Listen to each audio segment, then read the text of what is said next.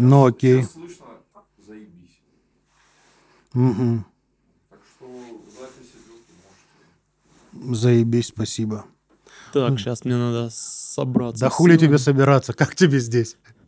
Да, мне здесь нравится. Очень аутентично, очень творческая такая атмосфера.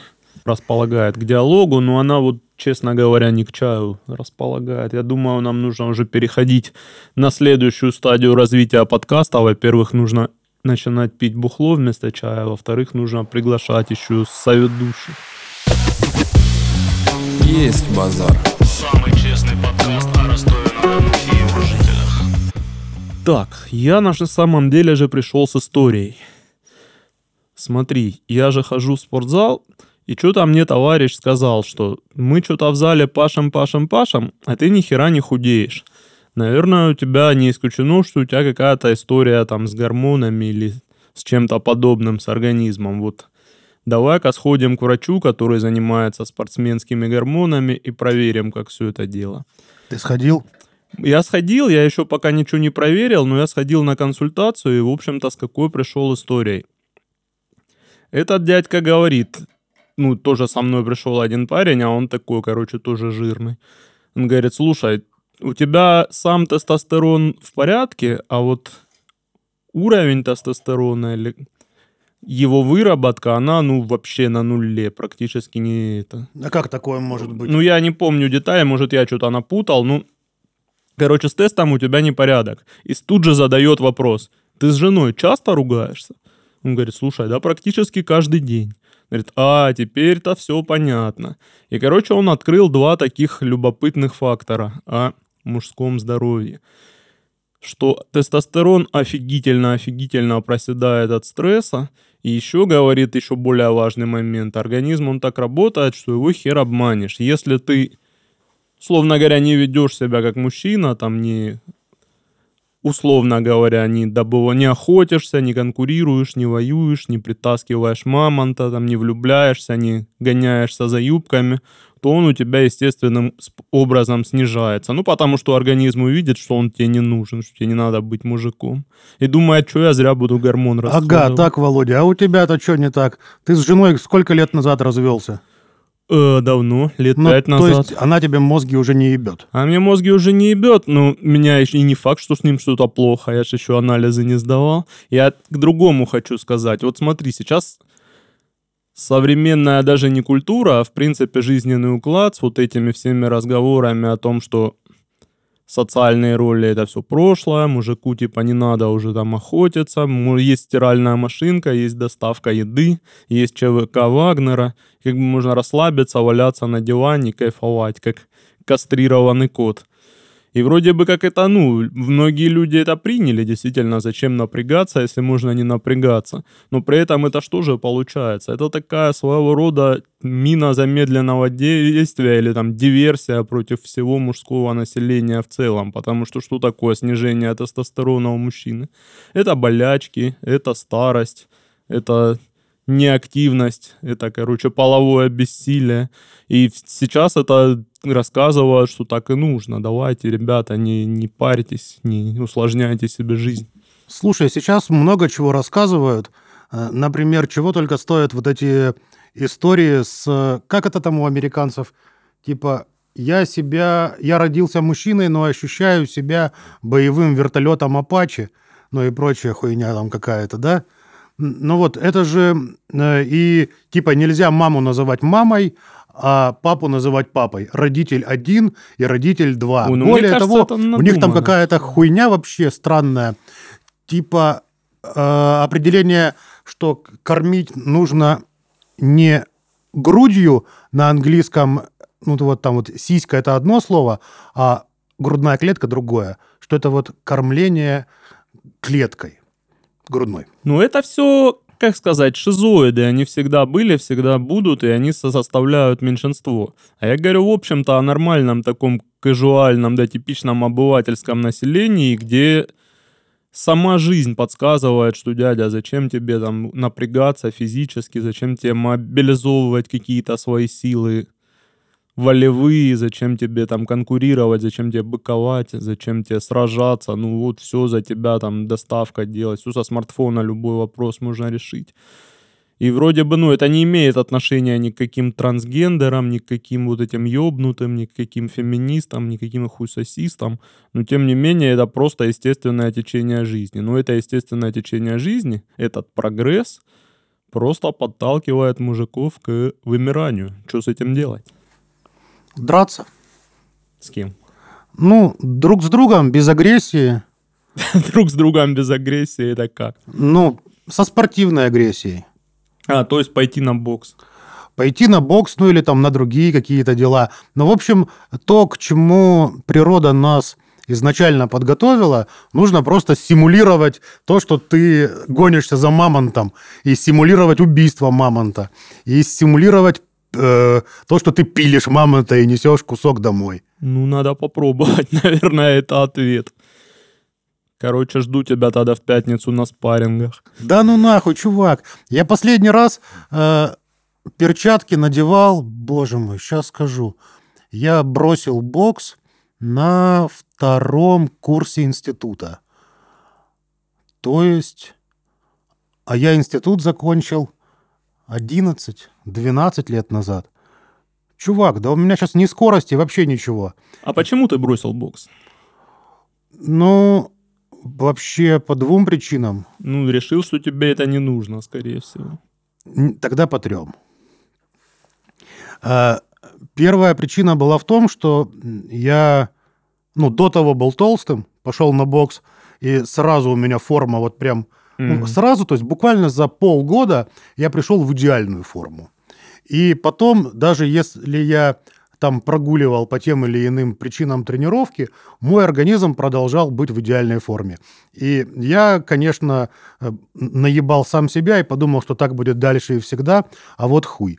Ну, а во-вторых, я ну, с учебой там прям начал серьезно заниматься уроками. Ну, а почему ты, допустим, сейчас не вернулся там и не привел себя опять в эту офигенную форму? Ну, во-первых, потому что я лентяй и сыкло. А я думаю, этого достаточно. Этого достаточно, но Ну, я, то есть всяких отговорок я, я к могу тому и подвожу, что, понимаешь, причем, ну, я это не в упрек говорю, что ритм жизни сейчас такой, что как бы оно мужику как бы перестало быть надо. А здоровье, подска- организм подсказывает, что ну раз оно тебе не надо, будешь жирным, вялым и больным. И это, короче, какой-то тупик. Какая-то грустная тема, чувак. Ну, давай закинь веселую тему. ЕБ подкаст. Из новостей я вчера, позавчера э, завел себе блог. Я заебался писать э, в Инстаграм, потому что... Да много почему. Потому что Инстаграм вообще не для того создан и придуман, а особенно на- отвлекаться на всякие там лайки, комментарии и прочие реакции вообще не хочется. Если сформулировал мысль, то главная мысль, а не то, как на нее реагируют. Я думаю, тебе, как писателю, который любит манифесты, э, тебе должно это быть близко. Ну и как- 2200 символов. А где ты блог создал? Но есть движок Игея. И... Отличное название. А, ты в смысле про педиков? Я что-то и не подумал об этом. Ну, просто написано по-русски, поэтому... Ну, и я купил себе доменное имя diziggy.ru, ну и прикрутил. Так а зачем тебе блог, который никто не будет читать? В Инстаграме это все-таки, ну, там народ двигается, а на этом самом движке, ну, кто там, полтора человека, которые специально, целенаправленно придут. Слушай, Вов, я еще не думал о том, как его популяризировать и как рассказывать о том, что... Ну, опять же, через Инстаграм я на самом деле сам бы, ну, давно бы с кайфом бы свалил из Инстаграма, но я понимаю, что это живая площадка. И такая относительно других соцсетей вменяемая, потому что, ну, на Фейсбуке там сектанты, ВКонтакте школота, в ТикТоке умственно отсталые, и там вообще нету текста. Поэтому, ну, вот, мне остается только Инстаграм. Но ты можешь в ТикТоке читать рэп. ЕБ подкаст.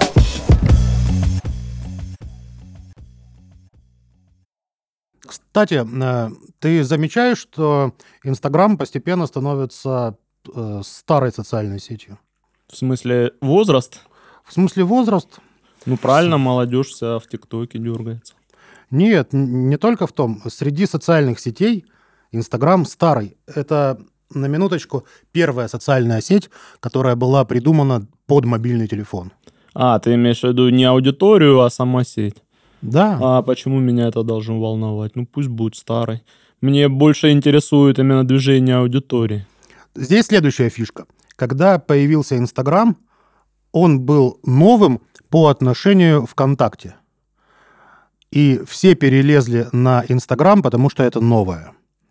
Потом э, стали пользоваться Инстаграмом больше и чаще, потому что в то время он активно развивался. А во-вторых, э, порог входа был минимальный. Запостить просто фоточку было этого достаточно, чтобы все твои друзья э, накидали тебе в ответ лайков, и вот ты социально удовлетворен.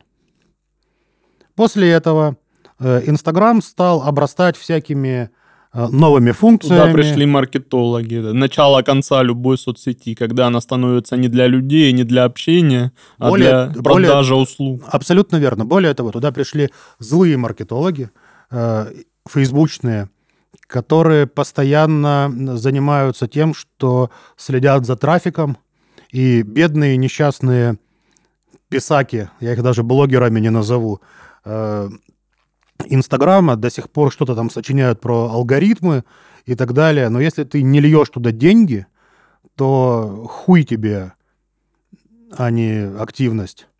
Так я даже о другом, понимаешь, вот это отношение к блогу как инструменту для заработка, оно в принципе ну, убило всю изначальную цель. Это была сетка, где люди общаются, может быть, даже хвастаются, там фоточки с моря скидывают и делают это как умеют, ну, как им душа подсказывает, по крайней мере, так было. Ну, так и сейчас есть до сих пор. Вот опять приходят какие-то мамочки там, Ну, которые что не в курсах главное, этих что трендов. самое важное в интернете, Вов? Аудитория. Ну, да. Если ты умеешь владеть умами аудитории, как ты недавно написал в инсте, естественно, что власть — это когда в какой-то э, рок-мен поднимает кулак, и в ответ ему ревет 50-тысячная или там миллионная аудитория. Так вот, э, какой-нибудь популярный блогер пишет какую-нибудь тему, и его поддерживает вот эти вот самые 50 тысяч, но в интернете его поддерживает 500 тысяч. И, и много-много по 500 тысяч. Понимаешь, в чем разница, когда рок-звезда Так это та же поднимает... самая власть, про подожди, ты подожди, говорил. нет, вот как раз здесь и есть принципиальное отличие. Когда рок-звезда поднимает кулак и тысячу людей его поднимает в унисон и подпевает ему припев, он это делает... Ну, он поет свою песню, потому что он, которую он сам придумал, оно ему по кайфу, его от этого прет. А когда Инстаграм-звезда, она готовит контент-план, она пытается, она заглядывает в рот аудитории, понимаешь, когда выходит там Кит Ричардс, он там бухой выходит, там кидается в людей бутылками с водой, говорит «fuck you, motherfuckers», и люди орут. А когда а ты выходит инс- ни разу не писал? Инстаграм-самка, она сразу говорит, я, конечно, не хочу никого обидеть, я не хочу никого оскорбить, а вы, ребята, что об этом думаете? И вот это противное, блядь, заглядывание в рот аудитории, это то, чему научили эти блядские маркетологи. Это то, что обесценивает каждую следующую соцсеть. Вот вначале она бывает просто, чтобы люди общались как умели, а когда приходят маркетологи, это все превращается вот в этот вот цирк, в это все притворство, в эту всю фальшь, в это все заглядывание друг другу в рот ради лайков.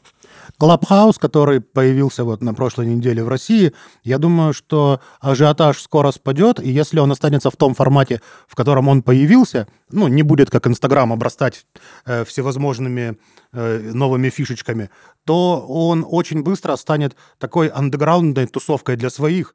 Что такое раньше был интернет? Это было такое твое убежище, куда она была, вот сидят на скамейке, не знаю, на лестничной клетке какие-нибудь гопы там, короче, пьют свое арсенальное с полторашки, харкают себе под ноги, слушают Владимирский Централ, на скамейке сидят какие-то бабки, которые называют всех восьмиклассниц проститутками, а всех парней наркоманами. И ты когда ты, ты там какой 16-летний подросток, и когда на дворе 2000 год, 2002, 2000, не помню, там, 7 и у тебя было вот место, куда ты мог... Если у тебя есть, опять же, домашний компьютер, туда еще был высокий порог входа. Если у тебя есть домашний телефон, если у тебя есть денег на карточку, то ты мог вот сбежать от всего этого мрака в этот волшебный мир, где сидят интеллектуалы, где люди общаются, смеются, смешно шутят, где можно посмотреть, когда приобщиться, так сказать, к первому миру в широком смысле слова. А потом, когда, собственно, у этих быков с лестничной клетки и у этих бабок с лавочки над подъездом тоже появился смартфон, и они пришли. За жменьку мелочи. Конечно, и они пришли, и они пришли и принесли туда вот эти свои порядки, вот это свою, блядь, Жигулевское, вот это свою бабушачью разговоры за политику. И, соответственно, это стал вопрос времени, что когда интернет стал для всех, он автоматически стал не для кого. И что вместо вот этой глобальности я так и думал, что люди раз, ну, развалятся сейчас по тусовкам, по интересам, по каким-то закрытым соцсеткам, закрытым комнатам только для своих. Ну вот в 2020 году, а еще и с учетом пандеми- пандемии, это все дело официально состоялось. ЕБ подкаст. А теперь моя любимая моя тотемная тема «Раньше было лучше». Смотри, 90-е годы, до интернетная эпоха, и когда был один телевизор, газеты и, в принципе, уличная какая-то жизнь, был временем такого довольно-таки широкой степени духовного поиска. Там кто-то находил, кто-то открывал заново после 70 лет атеизма, религии, там, в том числе и секты. Кто-то вот в какие-то вот эти блудники с экстрасенсами, там, с заряжанием воды. А потом, спустя 10 лет вот, э- вот этого всего, ну, даже не мракобесия, но знаю, действительно правильное слово, духовного поиска, люди начали над всем этим глумить. Люди типа вот она наступил прогресс, наступил интернет, наступила эпоха смартфонов, эпоха информации, Википедии, типа, ну, come on, какие, какая магия, какая религия там в 21 веке. И все на этом стояли, стояли, стояли. И тут так в 2020 году хуяк, и опять абсолютно магическое осознание у людей. У тех же самых девочек 25-летних, которые там 15 лет назад всячески бодались против... Ну и с чем ты это связываешь?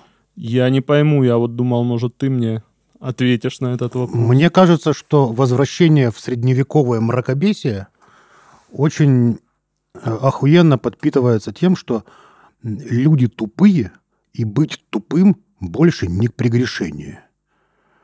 То есть откровенно пропагандируется тупизна.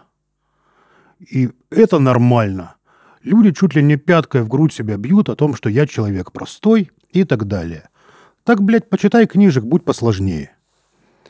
Более того, есть еще один прикол. Люди хотят волшебную пилюлю, хотят быстрых результатов, хотят заплатить денег ведьме, чтобы она погадала по э, фотографии в Инстаграме и рассказала, что нужно сделать, и чтобы вот так по щелчку пальцев ты стала счастливая, красивая, богатая, ну или чего там они еще хотят. Каких-то 3-4 года назад люди, над, эти же самые люди над всем этим смеялись и говорили, что ну ебать, какое вообще, какая магия в эпоху стартапов. И сейчас, ну, это те же люди, это не то, что там э, какие-то новые тупые выросли, а те были предыдущие умные. Слушай, ну мне вообще не кайф обсуждать ущербных. По-моему, их больше, чем дохуя. ЕБ подкаст. Э, Я, когда Миша сказал, что теперь он занят коммерческими проектами, и у него нет драгоценного времени, которое он раньше тратил на нас, я же начал искать э, другие студии и позвонил тому парню, которого посоветовал Миша. И он, э, ну, мы с ним начали договариваться о том, где он находится, сколько у него стоит час, и он попросил послушать наши подкасты. Ну, я ему скинул. И он говорит, типа, «И- извините, слишком много мата. Короче, не вариант. Как тебе такая история, Володь? Э, Я его, с одной стороны, понимаю, он в своем праве, и я действительно, когда сам слушаю, мне кажется, что мата чрезмерно много. Но, с другой стороны, я понимаю, что самозапрет на мат, вот как у него. Од- Один вопрос, когда я думаю, да, что-то его многовато, надо немножко, ну, думать, о чем ты говоришь, и более, да, более строить, строить речь правильно. А другое дело, когда ты вот себе какой-то, опять же, зарок. Нет, мат это плохо, я ничего не могу, не хочу иметь с ним общего, и вообще стесняюсь его и не хочу вообще касаться людей, которые матом ругаются. Вот такой самозапрет я, конечно, уже не понимаю, и, по-моему, это какая-то хуйня. Мужчина, который, я не знаю, будь это даже граф Ростов, я не знаю, который после блестящей кавалерийской атаки на позиции Наполеона там не открыл саблей бутылку шампанского и не сказал, ну Это какое же оно называется. Или, как не помню, где-то читал, что он был очень культурный, но даже но фраза типа «Сударь, какой же вы охуительный» сводила его с ума. Знаешь, в некоторых ситуациях я не контролирую, но у меня, наверное, мозг входит в какой-то определенный ритм, и я не употребляю ненормативной лексики и нормально справляюсь с изъяснением мысли. Смотри, тест, тест. Знаешь, есть такая фраза «такой хитрый человек, изворотливый, пытается все получить малой кровью». Ну, в русском языке это называется «между ебаными проскочить пытается». Вот сможешь ты найти культурный эквивалент вот этой метафоре? Шельмец, распри- прощелыга. Смотри, вот мне один человек сказал, я просто, просто охуел, другого слова не могу подобрать. Мы с ним общались тоже вот, ну, в- так в произвольной форме, и он начал говорить о каком-то вот таком парне, который пытается, ну, ничего не отдав взамен, получить все, и чтобы ему ничего за это не было. Он говорит, он, понимаешь, такой человек, такой человек. Я думаю, сейчас скажет, ну да, между ебаными проскочить пытается. Он говорит, он такой человек, он пытает, он так хочет прожить, чтобы в дождь пройти по улице без зонтика, и ни одна дождинка на него не попала. Боже мой, как это... Ну ладно. ЕБ подкаст. Как тебе вообще эта тема про э, запрет мата в соцсетях? Ну, Я, насколько слышал, его стало в полтора раза больше. Сразу же после запрета. Это нормальная реакция человека на запрет. Запретный плод сладок. Нет, Особенно... нет, нет. Вопрос же в другом.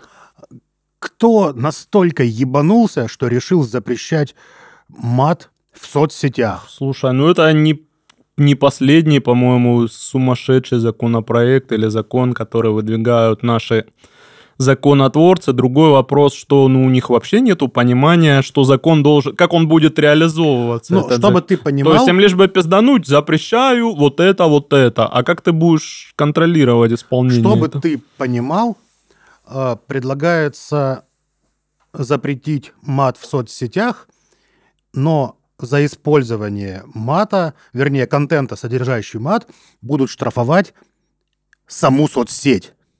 Но я, насколько знаю, в классическом римском праве есть такой момент, что если существует какой-то закон, запрещающий закон, ну, большая часть, там, 2000 населения, две трети населения его не соблюдают, а как-то пытаются обойти, то это значит, что, Что ну, это хуёвый хуёвый закон, закон. да, а не хуёвое население. А прикиньте, введут, например, штрафы. И ты, заплатив какую-то сумму денег, можешь материться. А в России, И мат- я думаю, это так и будет. И мат станет просто признаком того, что ты хорошо Да, зарабатываешь. выходит такой Ну, или спикер хорошо Государственной Думы или, не знаю, какой-нибудь Тиньков пришел высказать там в правительстве, что он думает по поводу ситуации с бизнесом. Достал миллион рублей, положил на стол. А теперь я скажу все, что я об этом думаю. И согласно закону, в общем-то, имею право. Ну, вообще, не касательно именно этого закона, но есть мысль, что если наказанием за нарушение закона является штраф, то это закон для бедных. ЕБ подкаст. Какую ты сейчас музыку слушаешь? Ты знаешь этот прикол, что когда у человека сформировался вкус в свои 20-25, то, скорее всего, и дальше он будет Только вот хотел это же это слушать. сказать, при том, что... Ты как, согласен, разделяешь? Абсолютно, сто процентов. При том, что этот, эту историю мне тоже сказал какой-то 40-летний дядька, я помню, и сказал Я не лет- 40-летний. лет 10 назад. И я тогда поулыбался над этим, думаю, ну, конечно, ну, конечно. А сейчас я искренне понимаю, что я слушаю то же самое, что я в 20-25 лет слушал. А даже если что-то новое выходит, ну, оно должно быть примерно в том ключе. Я только ради того, чтобы вот в знак протеста, чтобы не соглашаться с этим, я время от времени ищу ну, там какие-нибудь каналы, передачи о новой музыке, что вышло, просто для того, чтобы слушать не только то, что я полюбил в 25.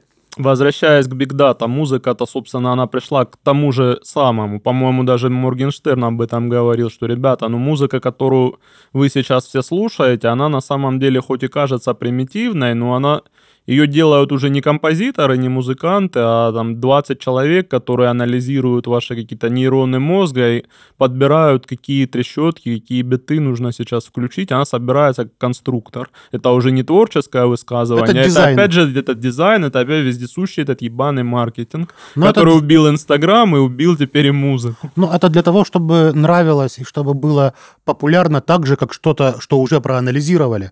Но, опять же, очень э, интересно это от тебя слышать вот здесь, в репетиционной точке, э, где люди занимаются творчеством, и они это делают не для популярности. Сейчас, наверное, ухмыльнется пара человек, которые делают это для популярности. Но все-таки... Не, я к- именно к тому, что есть творческое высказывание, есть продюсер, да, есть, а есть музыкант, не знаю, исполнитель, творец, как хочешь называй. Есть там Джим Моррисон, который просто там, вот клуб 27, да, люди, которые настолько себя отдавали без остатка рок-н-роллу, не только музыкой, там, гитарами, струнами, но и своим образом жизни. Они жили так, как играли. И поэтому помирали все в 27 лет. А есть вот расчетливые продюсеры, которые просто, ну, не для которых это не смысл жизни, не душевный какой-то порыв, а просто, короче, работа. Но это конкретно те люди, которые приводят средних ребят, делают их крутыми. Для меня всегда была притча во языцах, это этот Мак... Макларен, по-моему, звали, ну, чувак, который Sex Pistols придумал, что Sex Pistols считались всегда такими иконами протеста, панк-рока, а на самом деле, ну, блядь, абсолютно от и до. Продюсерский проект, там, ну, это ласковый май на наши деньги. Там этого Сидвишаса привели за руку и, короче, Подожди, рассказали подожди, ему... ты сейчас сравнил Sex Pistols с Ласковым Маем? Абсолютно. И даже Вова, хочешь, иди нахуй. хочешь еще более, еще более кощунственное, особенно для куда, русского... ку- куда для русского человека сравнение, я группу кино вот охотно могу сравнить с «Ласковым маем». У них даже продюсер один и тот же Юрий Айжен- Айженспис был, А, блядь. Блять, можно язык завернуть. Сложная фамилия. Да. Для... И как бы тоже один вроде бы такой, там сейчас до сих пор школота ходит перемен, перемен. Один икона, короче, протеста, контркультуры, другой икона вот вонючей самой мейнстримной попсы. А на самом деле, ну, бля, один продюсер, одни примерно схемы раскрутки. И я не удивлюсь, если бы не случилось то, что случилось, то через год, через два они бы там «Ласковый май» и кино на одной сцене бы выступали друг за другом, там в Лужниках. Они выступали, говорит Вова. А тебя не слышно вот так, когда ты говоришь шепотом? Ну, мы вообще ничего против не имеем, чтобы Поэтому ты, ты вот возвращаясь, возвращаясь к разговору о музыке, я слушаю старую музыку не только лишь, ну, в первую очередь, потому что я ее слушал 25, и Блядь, мне до сих пор нравится пизданул. такая. Не только лишь в первую очередь. Мы это вырежем, не. Нет, это самое крутое. Я слушаю старый хип-хопчик не только потому, что он мне на душу ложится, и потому, что я под него рос, но и потому, что он трушный. А вот новый хип-хопчик, он такой мон- Моргенштернообразный, он делается продюсерами, маркетологами и специально пытается мне понравиться. Слушай, Тупак был абсолютно вот таким коммерческим Да проектом. ничего подобного. Да и да, да, ладно. Взяли конкретно артиста и научили его, ну вот прям актера, и, и научили его э, читать рэп, который он не писал. Не, ну он в тюрьме сидел, он был Блядь, да все негры гангста, он, сидели в короче, тюрьме. там дохуя ранений получил. Ну, не Он все, В конце ладно. концов, в конце концов, как он погиб. Блядь, вот это ты пизданул вообще на статью сейчас. То, что ты, то, что ты три подкаста все время пытался не оступиться, не сказать ничего лишнего. Вот, кстати, ты чувствуешь, когда мы делаем подкаст, что ты делаешь что-то сверхкрутое, что-то очень важное? Я сейчас скажу еще одну кощунственную вещь. Я всегда считал, что нужно делать как для себя. Вот, собственно, я не мамочка в декрете инстаграмная, чтобы пытаться понравиться как можно большей аудитории. Если меня слушает хоть какая-то аудитория и респектует, мне всегда очень приятно, когда в личку пишут, что мы слушали, мне понравилось, охуенно. Но при этом я всегда ну, подчеркивал, что я делаю для себя. Мне это в первую очередь по кайфу. Как бы если это кому-то по кайфу слушать, я офигенно благодарен. Но если мне... Когда ты делаешь что-то, чтобы понравиться большинству, когда цель, чтобы приняли твою работу, чтобы она вот прям конвертировала, чтобы конверсия была высокая, то ты вот в этих не очень удобных рамках, и ты как-то не сам по себе, э, оригинальности твоей очень мало. Ты пытаешься подстроиться под какой-то... Конечно, то, это то, что уличный лабух, это понимаешь? А когда тебе абсолютно похуй, и тебя слушает 30 друзей, и ты весь такой андеграундный, особенно вот здесь это очень Вот, клёво. возвращаясь к разговору, есть музыканты, которые выступают в ресторане, да, там поют, я не знаю, черные глаза, Владимирский Централ, им 500 рублей подошли, кинули. И они там, счастливы. да, и они счастливы, и они за копейку с пляшем и нашим, и вашим. Ну, это и есть лайк. Да, есть вот условный какой-нибудь рок-музыкант, да, который выходит, орет там, не знаю, какой-нибудь рэпер фейс, преснопомянутый, орет там, я ебал твою телку, я ебал твою телку, сыт человеку в лицо, а человек все равно тоже кидает ему 500 рублей и рад до усрачки.